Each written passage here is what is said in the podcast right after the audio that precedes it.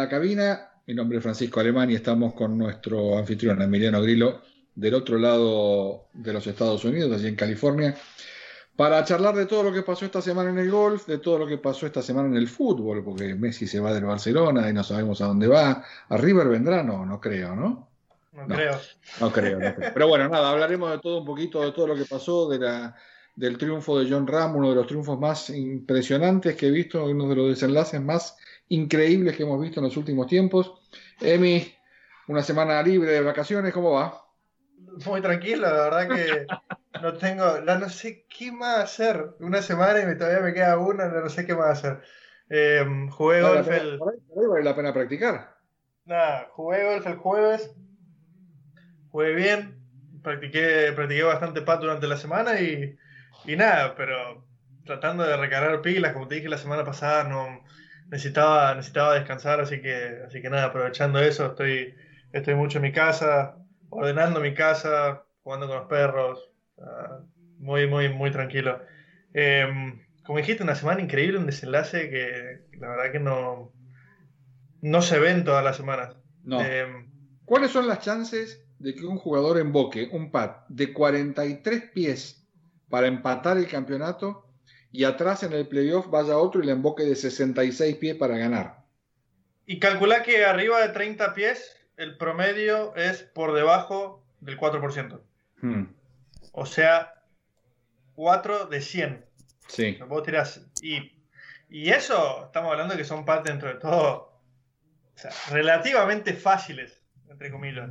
Los dos pads que metieron estos dos muchachos, o sea, los dos con. Bueno, el pad de Dustin Johnson era con doble caída, eh, súper embajada, y el de John Ram, o sea, creo que Creo que en vivo nunca vi un pat así. Por lo menos este año. No. He visto pat, he, visto pads locos. Se me viene a la cabeza ese pat que mete Jason Day en el, en el 15 de, del Barclays hace un par de años cuando gana Patrick Reed.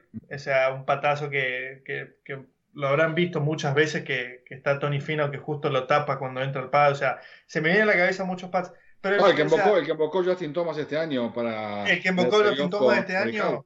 Eh, parecido. Bastante parecido. El pate de Justin Thomas era todo de izquierda a derecha. O sea, vos ves el pate de John Ram, hay un ángulo que lo muestran desde atrás del hoyo, que, que él va caminando. Y es un poco lo que hizo también el pate de Dustin Johnson. O sea, el pate de John Ram viene totalmente en un ángulo, va 90 grados hacia la derecha y después termina cayendo hacia la izquierda. Exactamente, o sea, es básicamente el mismo ángulo que el, de Dustin Johnson, pero de más lejos y de más de costado. Fueron dos bombas y lo único que me da pena es que no haya habido público. De vuelta vamos a lo mismo, o sea... Eso con público hubiera sido impresionante el estallido. Lo mismo, lo mismo que el torneo del World Day, del World Day Charity cuando meten los dos pads, eh, Justin Thomas y, y, y Colin Morikawa esos son, son momentos para estar ahí que, valen oro. El estar ahí, el haber esperado todo el día sentado en el Green del 18 para ver eso en el último grupo es, impagable. Eh, John Ram mete un pate de arriba de 60 pies con una super mega caída. Eh, vuelve a ser número uno del mundo. Se lleva, creo que son 2.000 puntos de FedEx. Eh, todas las chances de llevarse la FedEx Cup. Pat gigante. Pat gigante. Pero yo creo que lo que más, yo creo que lo más está pensando es que volvió a ser número uno. El resto creo que no. O sea, el resto creo que es copetín. Está bien porque es, bueno porque después de que agarró el número uno del mundo allí en Memorial, no había jugado gran cosa. Y, enseguida lo perdió el número uno y bueno, ahora lo recupera con un triunfo viniendo de atrás, un fin de semana espectacular. ¿Alguna vez habías escuchado que un jugador en el PJ Tour levantaba la pelota sin marcarla? No, fue ridículo. Mira que, mira que he visto cosas, he visto, he visto jugadores pegarle a la pelota con el divo del swing de práctica. He visto cosas que no te imaginas. Sí, la de Zach Johnson en el 13 de agosto. Sí, bueno, y, como te conté, yo estuve ahí el domingo y le volvió, volvió a hacer lo mismo. O sea, esas son cosas que la gente no sabe. En el el TIL 13 del siguiente día, o sea, eso lo hace el sábado, vamos el domingo y lo vuelve a hacer. Y eso no está en cámara. Y me di el lujo de estar ahí y verlo. Pero uno por ahí piensa, es como que uno por ahí tiene que pensarlo dos veces al hacer las cosas. Y uno va por ahí tan en automático. Y es automático, agarrar la moneda, marcarla y levantar la pelota. Por eso él te dice, no tengo explicación para darte, porque no la hay. Porque no la hay. Uno lo hace tan automático que no la hay. Yo cuando vi eso, o sea, hasta entendí la situación perfectamente. No me pareció, no me pareció algo descabellado. Sí, suma, totalmente raro, pero nada descabellado, porque uno lo hace tan automático que llega y lo marca y levanta y, a veces uno se pone a pensar y, qué pasa si no la marca? O sea, uno se pone a pensar también cuando, cuando juega los días con, con live mejorado, que, llega al siguiente día y no, no, no podés. Yo esos días no tengo TIS en el bolsillo. O sea, yo no tengo TIS en el bolsillo. Llego al TI y mi calle me da un TI porque para evitar eso. Cuando claro. jugás jueves viernes con, con, con live mejorado, llega el sábado y si tenés un tiro en el bolsillo, hay muchas chances que lo hagas. Eso pasa muy seguido. Pero esta, esta es muy rara. Esta, muy, rara. Pasamos de 30 bajo par de un festival de verdis y águilas a festejar, a aplaudir los pares esta semana. Qué un cambio violento, ¿no? A mí me sorprendió que se haya terminado con tan poco entre comillas. Yo cuando vi, yo cuando vi el score del, del jueves, el viernes empeoró el mm. viernes se puso mucho más difícil. Vi un video, le llegó a mi profe de pato un video de Alex Noren tirando pelotas como si fuese un beisbolista hacia el green, hacia abajo. O sea, tirando la pelota con toda la fuerza del mundo hacia el green y no dejaban marcas. O dejaba una marca chiquitita, sequita, nada más. Eso en el chipping green. Entonces ahí yo me di cuenta y dije, va a ser una carnicería el fin de semana. Y me sorprendió que había aflojado, no sé si llovió sábado o domingo de la noche, eh, sábado por la noche o, domingo por la mañana, pero se encontró una cancha totalmente distinta hoy. John Ram hizo 6 bajo par, que era totalmente impensado. Por ahí las banderas un poquitito más accesibles. Ya cuarta ronda, ya están jugando varias, varias, varias rondas ahí. La, la, gente como que se va acostumbrando. Pero, pero hoy hubo muchos verdes. Eh, no, sé si, no sé si el PGA Tour aflojó un poco, pero a mí personalmente me hubiese gustado eh, ver algo un poquito más cerca de par, simplemente por, por el hecho de que, de que son los playoffs. es, el, es, el, torneo del BMW, o sea, es, es, el último torneo ante Atlanta. Van a jugar una semana eh, súper complicada la que viene, en una cancha totalmente distinta a la, que, a la que se acostumbra a jugar, con, con fairway angostos, mucho RAF y, te prepara, te, prepara, pero te desgasta mucho mentalmente y me hubiese gustado ver algo más cerca de par para el ganador. Me parece que es verdad lo que decís, coincido con lo que decís al principio, creo que los tomó de sorpresa la cancha, más allá que habían jugado lunes, martes y miércoles, y creo que ya para el sábado y domingo empezaron a acostumbrarse a los rebotes, a los, a duros. Hoy me parecía que estaban tan duros como los primeros dos días, quizás sopló un poco menos de viento, quizás tuvo un poquito las banderas un poquito más blanditas, pero lo que hizo Rame es digno de, destacar, ¿no? Porque 66 y 64 es, es, brutal. 100% y la manera que cerró también, bueno, esos, esos, dos verdes tuvo mucha suerte en el 15. Sí. O sea, tuvo suerte y a la vez termina siendo Verdi. Ah, pegó un tercer tiro increíble. Pegó un tercer tiro increíble, metió el pad, eh, va el otro, vuelve a ser Verdi. Eh, cerró el torneo como, como debería ser, como, como cualquier número uno del mundo. Y ahí te da un poco, ahí te da un poco la pauta, como decíamos hace un par de, hace un par de episodios atrás, la, calidad de jugador de, John Ram, o sea, dos victorias en las últimas cinco o seis semanas que, que, él jugó. O sea, están ahí él, Dustin Johnson, con, o sea, con la chance de, ganar los dos primeros torneos de playoffs. Y te da un poco la pauta que hay, hay muy buen golf. El golf, y se está viendo, es, es, es increíble. Uno por ahí. Muchos me preguntaban, che, ¿qué pasa? ¿Por qué tan difícil la cancha, esto que lo otro? Y, yo veía la cancha, veía los rebotes, veía el RAF y veía los tiros que eran un poco desviados, cómo, cómo se penalizaban. Y, uno se da cuenta el, gran golf que están jugando.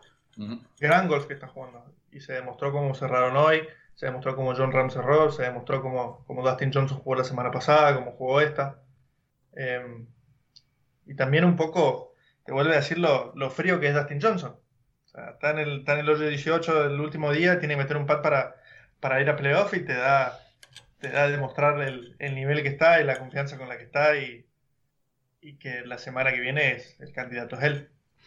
East Lake es una cancha diferente que esta, con mucho más desniveles, con mucho más subidas y bajadas, y además con un pasto diferente. Creo que el RAF de Bermuda es, eh, sobre todo alrededor del green, mucho más difícil que este. Es 100% Bermuda, es todo Bermuda, eh, fairways, greens, los greens son, son una belleza, son los, green, los mejores greens, probablemente los mejores greens del tour, son rapidísimos, se ponen, se ponen duritos llegando al fin de semana. Eh, la cancha no tiene por así decirlo, nada especial, en el sentido de que fairway, está el green y tenés el el green. No tiene nada especial. O sea, vos ves, o sea, vos desde el tee ya sabes cómo tenés que jugar el hoyo, sabés que el golpe es ahí, el segundo tiro de green. Tiene hoyos muy buenos, que son muy derechos. Em, tiene tiene un par de hoyos a la ida que antes era la vuelta que, para cerrar el torneo era muy bueno. Era una pena que tenías que cerrar en un par 3, algo distinto, algo que por ahí no le daba mucha emoción. Ahora un poco mejor cerrando.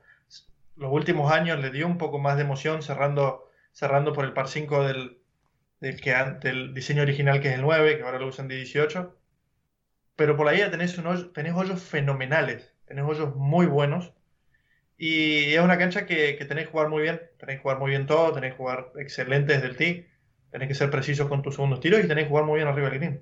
Tenéis que ser muy completo. A mí me dio mucha, entiendo el cambio de recorrido, entiendo que terminar en un par 5 tiene mucha más emoción que terminar en un par 3, pero el hoyo, el ex hoyo 17 me parecía eh, el tiro de salida, probablemente el golpe de salida más difícil del año en el PGA Tour, y para venir definiendo por 15 millones de dólares pararte en ese tee no debe ser muy agradable. Y nadie da crédito tampoco al hoyo 16. El hoyo 16 sí, hoyo, también. un hoyo que baja, una monstruosidad, recto. Tenés que pegar el mejor drive, o sea, hasta mejor drive que en el hoyo 17, porque dentro de todo el 17 podés escapar a la derecha. Si venís líder por dos, escapar a la derecha. Haces como, no sé, buscas la manera de hacer 5 en el 17 y buscas la manera de hacer 3 en el 18 y, y el torneo ya lo cerraste. Pero el 16 original hoyo 16, tenés que hacer un, gran tiro de salida. Muy recto, no podés ir ni a la izquierda ni a la derecha, tener un ras gigante, unos árboles a la derecha que, que, no tenés tiro. Y como decís vos, el hoyo original 17, donde el famoso tiro de Bill Haas desde el agua, donde, donde la deja dada y, y viene desde atrás, puesto 24 para ganar el torneo, y eso es otra cosa, es una pena que no vamos a poder ver eso. O sea, que las chances de que el que viene puesto 24 gane esta semana son prácticamente nulas. Tenés que, tenés que ser Dustin Johnson y ganar el torneo por, por 11 golpes. Eh, hablemos del Tour Championship, ya hablamos del BMW. A mí eh, me parece que es eh, horrible que hayan matado el Tour Championship, pero mucho más horrible me parece que quien gane esta semana la FedEx se va a llevar una victoria oficial en el PJ Tour cuando es posible que no sea el score más bajo de la semana. Y es un poco lo que te decía. ¿Los jugadores nunca protestaron por eso? ¿Nunca hablaron? Se buscó una manera distinta de hacer algo distinto. Yo entiendo, yo entiendo un poco la postura del Tour. De vuelta, el mejor jugador del año tiene las más chances de ganar. No, no, que, definir la FedEx como quieran definirla, no tengo problema. Cualquier idea puede ser buena, mala, me puede gustar o no. Ahora, lo que sí no entiendo es que alguien que no termina con el score más bajo en la semana tenga una victoria oficial en el PJ Tour. Eso me parece raro. Es lo que hicieron, es lo que decidieron. Yo creo que hay mucha gente que no le gusta. Hay gente que por ahí. Yo creo que hay más gente que no le gusta que la gente que, que está ok con eso. A mí personalmente no me gusta. Está bueno que el que mejor venga en el año tenga más chance de ganar. Eh, son 5, 6, quizás 7 los que tienen chances. Cuando en comparación de lo anterior, que también se podría decir que, que tampoco estaba bien, porque Bill Haas entró 23, 24 esa semana y termina ganando el torneo, termina ganando el, o sea, el bonus gigante de la FedEx. Y se dio, una se, dio, una combinación muy rara. Se dio una combinación muy rara, 100%. Para que el 24 o el 30 ganaran es casi imposible, como decías vos. Hoy también. Pero, al fin y al cabo entró y, y, se llevó todo y vos decís, pero no tuvo un año malo, pero tuvo un año mediocre y de repente ganó el torneo que tenía que ganar y se llevó todo. Mm. Entonces como que todos decían, pero no, o sea, ¿cómo puede ser que, no me acuerdo ese año quién, quién venía Eh, número uno, creo que. Creo, a ver, si Hunter Mayhem ganaba ese año, que venía sexto, estoy tirando un número, tenía un poquito más de sentido. Pero venir 24 y ganar el torneo y llevarte todo, y mucho sentido no tiene, pero hay muchas maneras de hacerlo. Si te pones a pensar, vas a hacer. Tenés que dejarlo como si fuese un torneo regular, porque el que viene jugando bien todo el año es el que, el que, tiene, que, el que tiene que llevarse el trofeo. Sería lo, sería lo lógico. Pero también le tenés que dar un poco un toque de emoción al torneo final y, y que varios tengan chances. Hace un par de años cambiaron como que si estabas en el top 5 y ganabas el torneo automáticamente ganabas. Eso me parecía perfecto. O sea, las matemáticas como que se, todo se, se empezaban de cero, por así decirlo. O sea, todos empezaban con un puntaje y el, top 5 si ganaba, ganaba. A mí eso me gustaba. A mí eso me gustaba porque tenías, tuviste un gran año, estás dentro de los 5, eh, los puntajes se, resetean y los primeros 5 si ganan, ganan, ganan la FedEx Cup. Y me parece perfecto. Me parece perfecto que todo llegue al último torneo, al más importante, al que reparte absolutamente todo. Y estás jugando 72 hoyos, y tenés que jugar tu, mejor golf. O sea, esta es la semana donde tenés que jugar tu mejor golf, donde cada golpe vale más que nunca. Vale más que nunca. Porque, o sea, hace un par de semanas me puse a ver los números. El último del top 30 gana arriba de 500 mil dólares. Sí.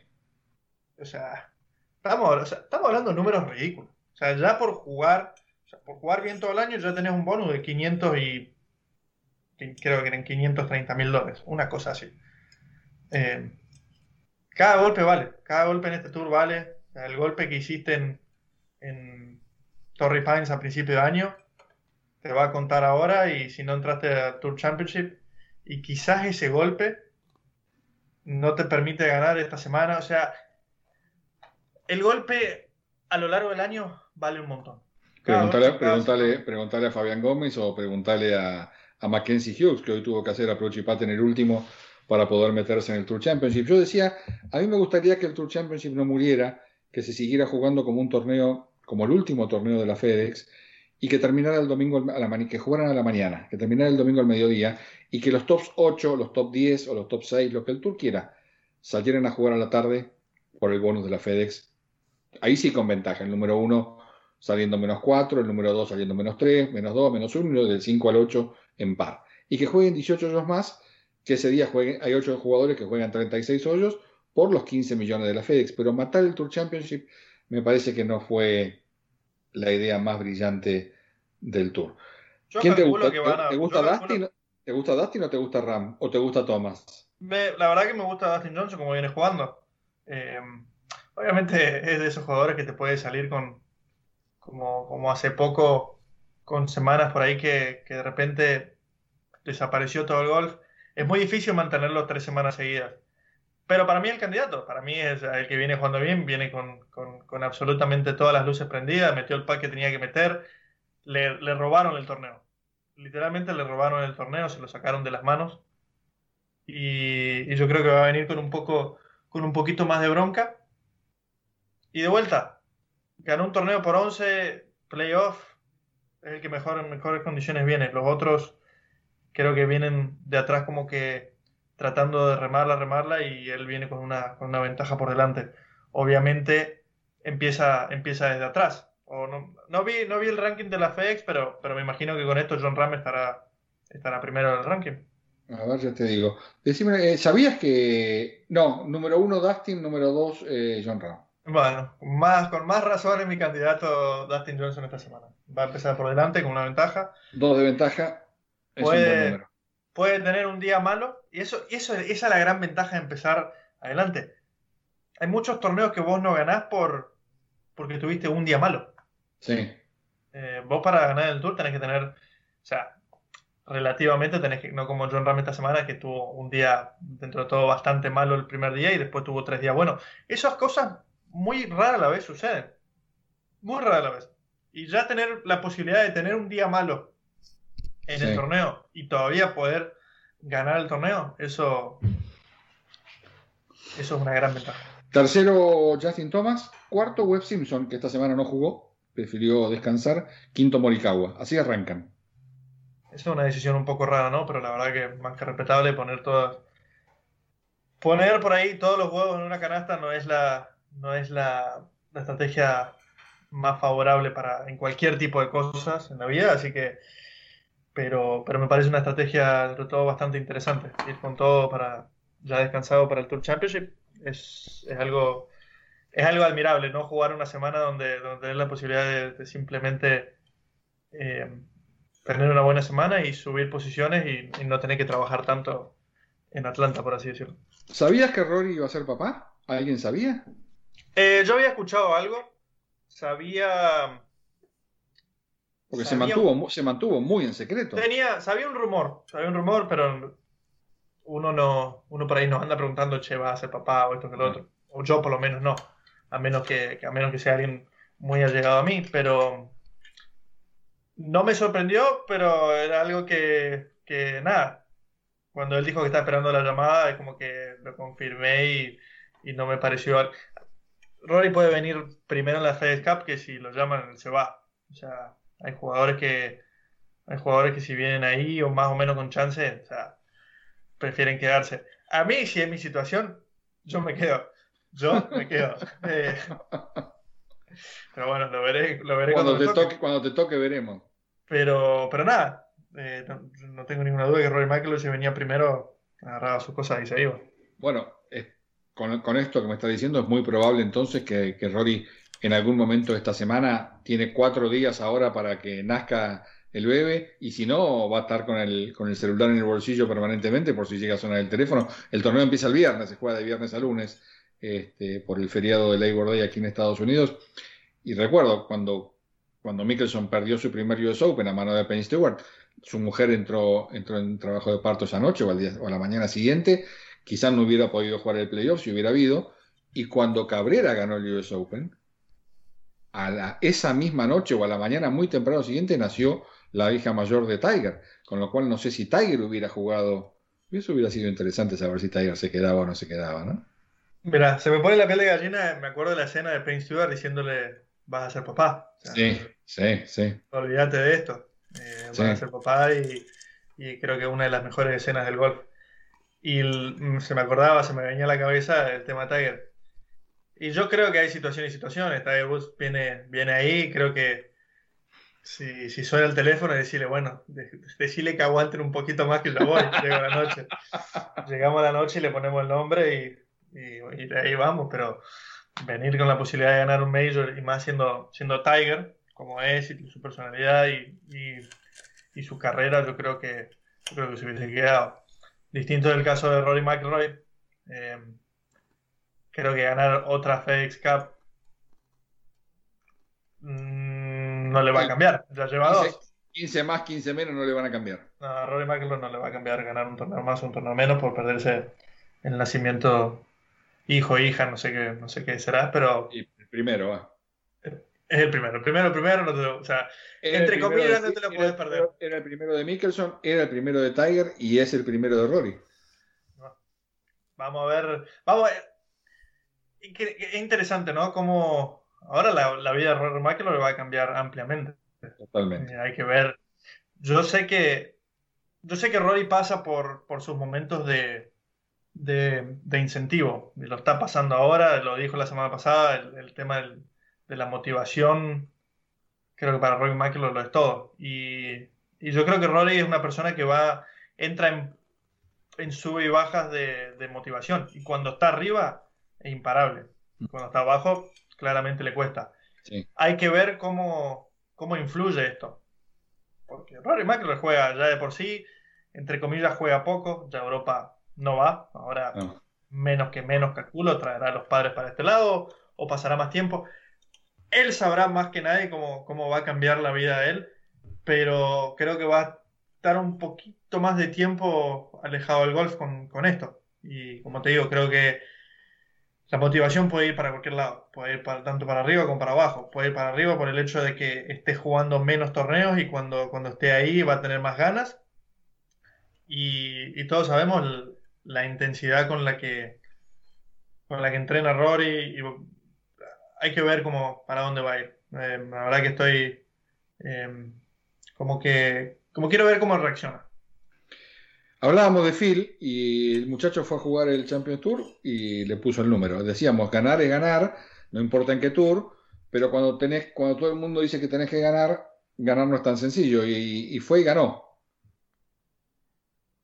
Él y Furyk son los dos jugadores que, van a estar ahí y van a pelear todos los torneos de ahora en más. No me queda hay, hay que ver cuánto juega Mickelson, ¿no? Totalmente. El, calendario le dio perfecto. Ahora vas, creo que. Creo que juega. Dijo, que jugaba, dijo que jugaba Napa. Juega Napa, él está muy involucrado en el torneo. Creo que la semana siguiente jugaría, bueno, después del US Open. Creo que, creo que tenía programado jugar, pero falta mucho, falta un mes para eso, así que si queremos lo que hace, pero desde ya te digo, entre él y Furyk se van a, se van a turnar los, torneos. Y dijo algo, también dijo, me viene bien tener una semana y media de descanso ahora, voy a jugar Napa si es que se juega por el tema de los incendios. El Tour hizo un statement, dijo que los incendios pararon, que está todo bien, el, resort eh, dijo que, estamos todos más que bienvenidos. Los incendios, como te digo, pararon, así que por ese lado el torneo se juega, el torneo se hace. Ya hace un par de años tuvimos una experiencia terrible con el tema del fuego. Yo me fui al resort, me subí un avión a Malasia, llego a Malasia, abro Twitter y lo primero que veo es una foto de la tribuna del 17 prendida a fuego. Y, eso, y eso fue la misma noche del domingo. Yo esto no lo sabía. Me contaba Coco y Fabián Gómez que los vinieron a golpear la puerta y le dijeron, váyanse, agarren lo, que, lo primero que tengan y váyanse. Pusieron todo y básicamente, o sea, me contaba, me contaba Adrián González, el manager de Fabián, allá a lo lejos se veía el fuego venir, o sea, a lo lejos te digo a mil metros, ni eso, 500 metros, como el fuego se venía se venía, se venía, o sea, se imagínate a las 2 de la mañana que te vienen a golpear la puerta, o sea, los bomberos diciendo, agarra tus cosas y andate. Evacua. y eso fue el mismo domingo a la noche. O sea, yo, yo en un avión y el club prendiendo su fuego. Al año siguiente, o sea, el año, hace dos años, volvimos al torneo y las, habían casas que habían desaparecido, los árboles todavía estaban quemados, ahí, o sea, todas las casas alrededor del resort construyéndose, o sea, reconstruyéndose. Una escena increíble, o sea, casas donde desaparecieron completamente. El fuego en California. Y que te diga lo más gracioso, nosotros dos días antes de eso, haciendo un asado en la terraza de donde se estaban quedando, eh, creo que se estaba quedando Fabián. Pero bueno, yo no te puedo explicar lo peligrosa que era la situación. O sea, para, o sea, Después te diste cuenta lo peligroso Nosotros que somos argentinos, ¿sí? Y uno sabe, el argentino, el argentino si tiene ganas de comer un asado, hace el asado donde pueda, ¿sí? Y esta era la casa, teníamos la parrilla esas portátiles de 30 dólares, que son tipo de metal, que vos las armás, por así decirlo, y usábamos la tapa dada vuelta en el piso, ahí hacíamos el fuego. O sea, el fuego estaba en el piso, al lado de, o sea, se caía una brasita todo madera, y todo madera aparte, seguramente. todo, es todo de madera. Acá en California es todo construcciones de madera, está todo seco, es todo hojas y árboles y pinos y, y o sea, está seco. Entonces eso cae un fosforito y se prende fuego todo. Y ahí yo me di cuenta lo que estaba haciendo. Estaba haciendo, o sea, estaba a punto de prender fuego medio estado. y, nada, bueno, por suerte, por suerte no prendimos fuego, salió rico el asado, pero después el domingo eh, la verdad, ver esa imagen, creo, quiero buscarla y mostrarla. Es una imagen increíble, la tribuna prendiendo ese fuego. Así que, así que nada, dijeron que está todo bien, que, que, se, que se controlaron los fuegos y que, y que el torneo se va, se va a jugar. Es uno de mis favoritos y, y el lunes, o sea, mañana, empiezo ya la, la, preparación para el torneo de la semana que viene. ¿Cómo es la semana previa? ¿Ya, ya casi listo para empezar de vuelta? Sí, empezaré, empezaré a jugar un poco. Eh, creo que el lunes y martes me lo voy a tomar tranquilo, jugaré con, con algunos amigos, algo, algo más relajado y, viendo dónde está mi juego y qué hay que practicar. Obviamente metiéndole muchas, muchas horas al pad y, y va a ser un poco semanas de, de, ver dónde están mis distancias. Creo que creo con, con, con, mis rutinas de gimnasia las últimas semanas, creo que, o por lo menos sentí en, en Boston que que sumé un par de yardas y, me gustaría ver cómo, cómo, están esos números y poder, poder estar preciso para, para, lo que viene para Napa. ¿Los 14 que terminaron en Boston salen a la cancha en Napa o hay algún cambio en el equipo? Y por ahora están los 14. Ya había hecho un cambio en el memorial, puse, puse tres hierros largos distintos, el 4, el 5, el 6, como para ver la pelota un poquito más alta y, la verdad que me gustó el cambio. Tengo planeado esta semana probar, probar hierros nuevos. Callaway sacó un, par de hierros de, de, hoja nuevos y, también probar el set completo de esos, de esos palos que te digo que puse el 4, el 5, el 6, probar, probar el set entero porque también tiene una vara distinta que me gustó. Así que por ahí el, por ahí el lunes de Napa me ves con, nueve palos distintos. el híbrido seguro que no. Mira, el híbrido estoy teniendo. ¿Estás peleado? Sí, me estoy divorciando del híbrido más o menos. No, no, basta, Sí, sí, sí, sí. No, no, sé, no sé qué le pasó. De repente ese palo como que me abandonó completamente.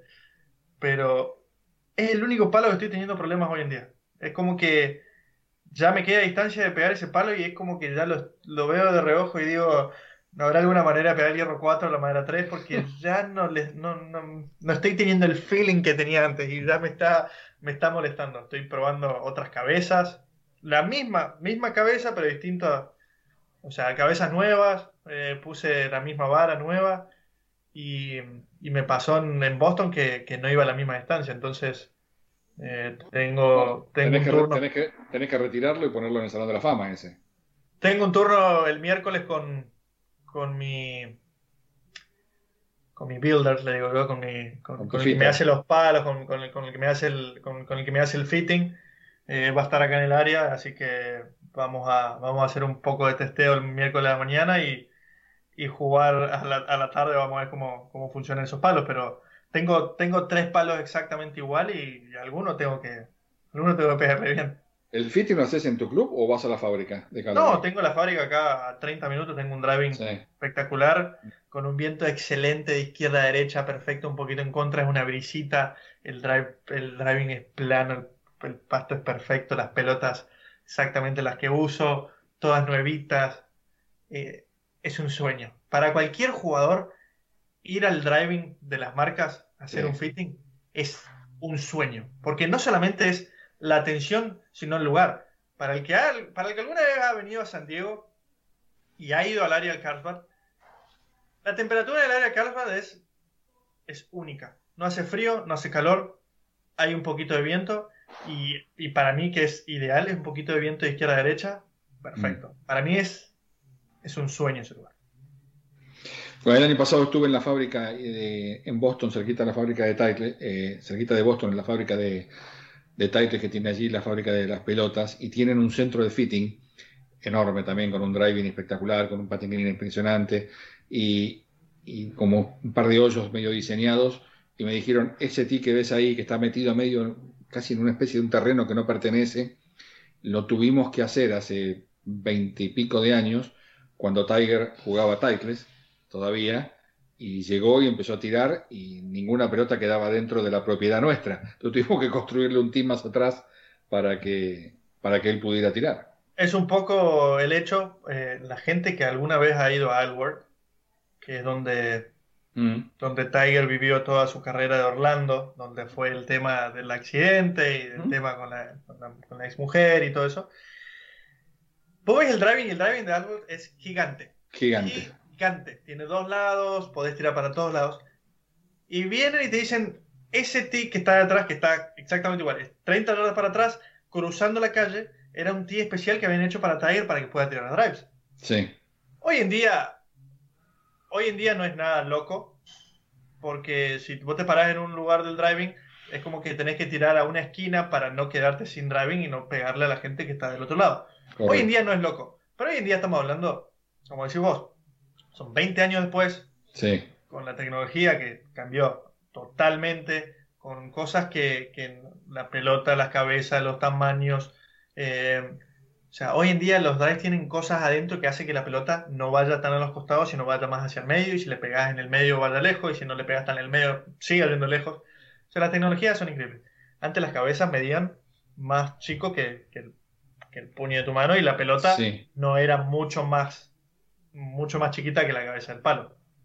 Entonces, cuando te muestran eso y te voy a imaginar 10, 15 años para atrás, decís que loco, que, que, el muchacho este se estaba quedando, se estaba quedando sin driving y cosas que cosas que lo hacían para solamente para Tiger Woods. O sea, para Tiger han construido tees, han cambiado canchas, han cambiado palos, han cambiado pelotas, han cambiado reglas, han cambiado han cambiado torneos, han cambiado todo por Tiger Woods.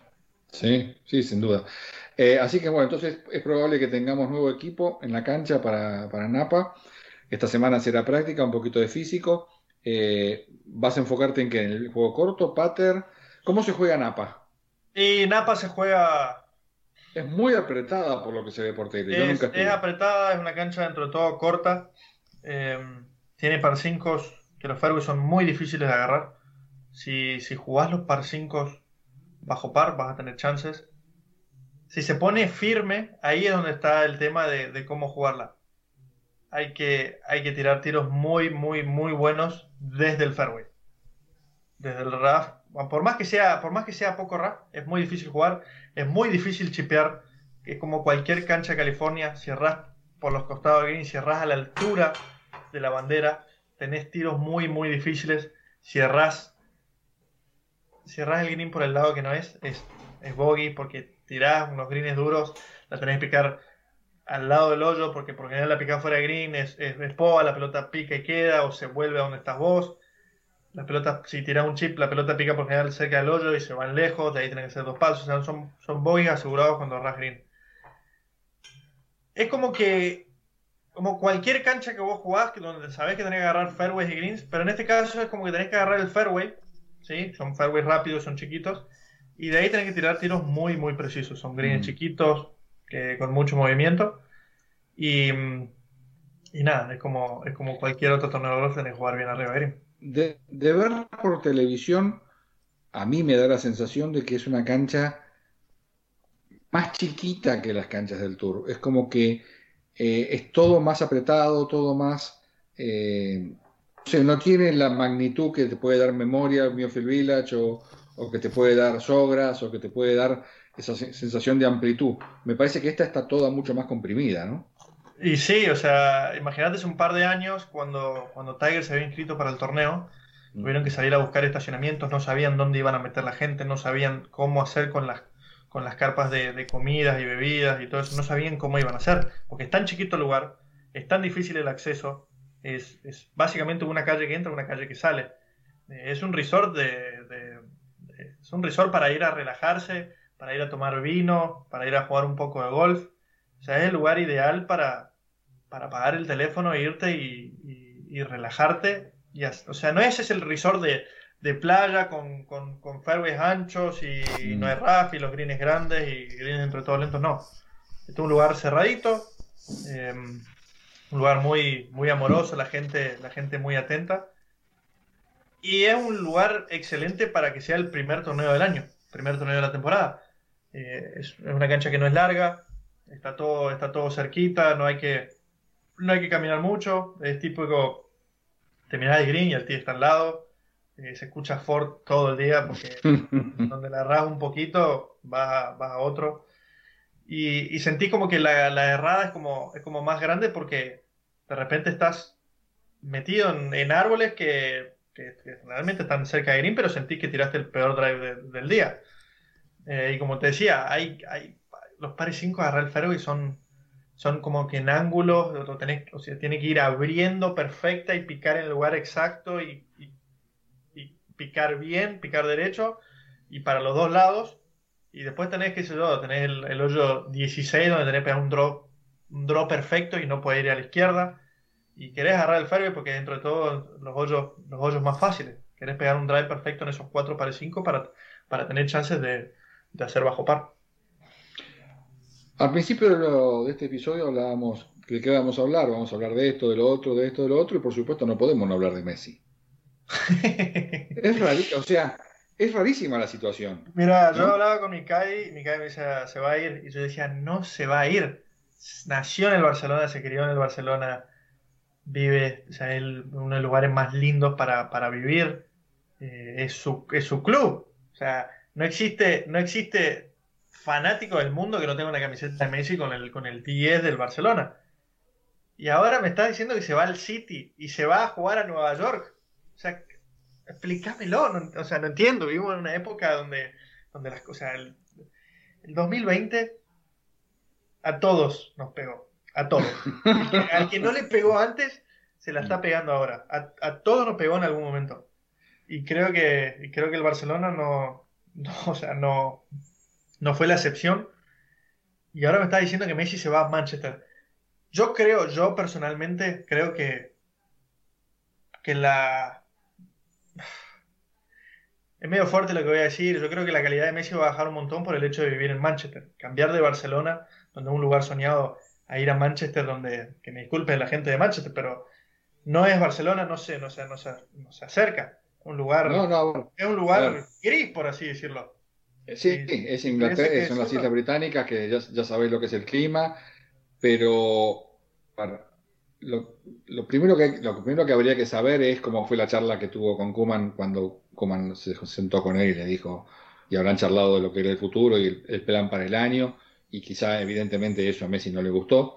Eh, creo que el único lugar para ir es Manchester, por, por su gran amigo, que es el Kun Agüero, y por su gran mentor, que es Pep Guardiola. Me parece que son los dos, eh, dos, este, los dos vectores por los cuales pasa la decisión de Messi de irse a Manchester. A mí me suena muy raro que el tipo no termine su carrera en el Barcelona, pero lo veo, lo veo firme. A ver, me, me pareció perfecto el hecho de, ir tres años al Manchester City y después va eh, dos años al equipo de Nueva York, que es el mismo dueño eh, del Manchester City. Me parece, me parece más que lógico. Messi está llegando al final de su carrera y, cerrar dos años en jugando, jugando en los Estados Unidos me parece, me parece más que perfecto. Y va, o sea, va a ser una revolución al fútbol de la MLS. Entonces, hay que ver todavía si se da, hay que ver. Muchos dicen que, el Barcelona todavía tiene, tiene el sí y el no. Así que, nada, vamos, es cuestión de tiempo, pero, pero la verdad que fue, fue una bomba atómica directamente la, noticia de que, de que Messi se va del Barcelona. Lo bueno es que todo esto se va a definir muy rápido porque la liga empieza en dos semanas. Eh, o sea, la Premier League empieza el 12 de septiembre, la Liga de España creo que también, este, o el 13, y no hay mucho tiempo entre, entre hoy, y ya hoy no se presentó a, la prueba, a, los testeos. Mañana debería presentarse en la ciudad deportiva ya para empezar. Eh, Suárez se presentó todo, y él no. todo, se va, todo se va a dar muy rápido. No, no, es, una, no es una temporada normal en donde la liga termina el 20 de mayo y hasta el 20 de agosto no empieza y hay eh, tres meses para pelear y discutir. Hay diez días para pelear y discutir. Veremos. El tiempo lo dirá. creo que. Creo que Barcelona... ¿Te pusiste la camiseta de City hoy? No, no, no, no, no. no. Por más que sea celeste, no. Yo, yo quiero verlo a Messi. O sea, por más, por más que me guste, por más que me gustaría verlo jugar con otra camiseta, y va a seguir, o sea, Messi no va, no va a dejar de ser Messi por, por jugar en cualquier club del mundo.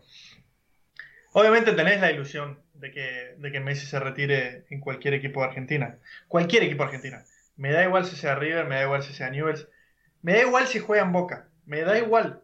Pero verlo, verlo retirarse verlo retirarse en Argentina sería, sería un sueño. Pero me hubiese gustado, me hubiese gustado que en Barcelona. Para mí, Messi y el Barcelona van de la mano. Eh, puso uno, puso uno en Twitter, eh, aparecieron todos los memes, por supuesto, y uno en Twitter puso, puso algo así como diciendo, sí, sí, muy bueno que Messi venga a Newell, pero ¿a quién sacás?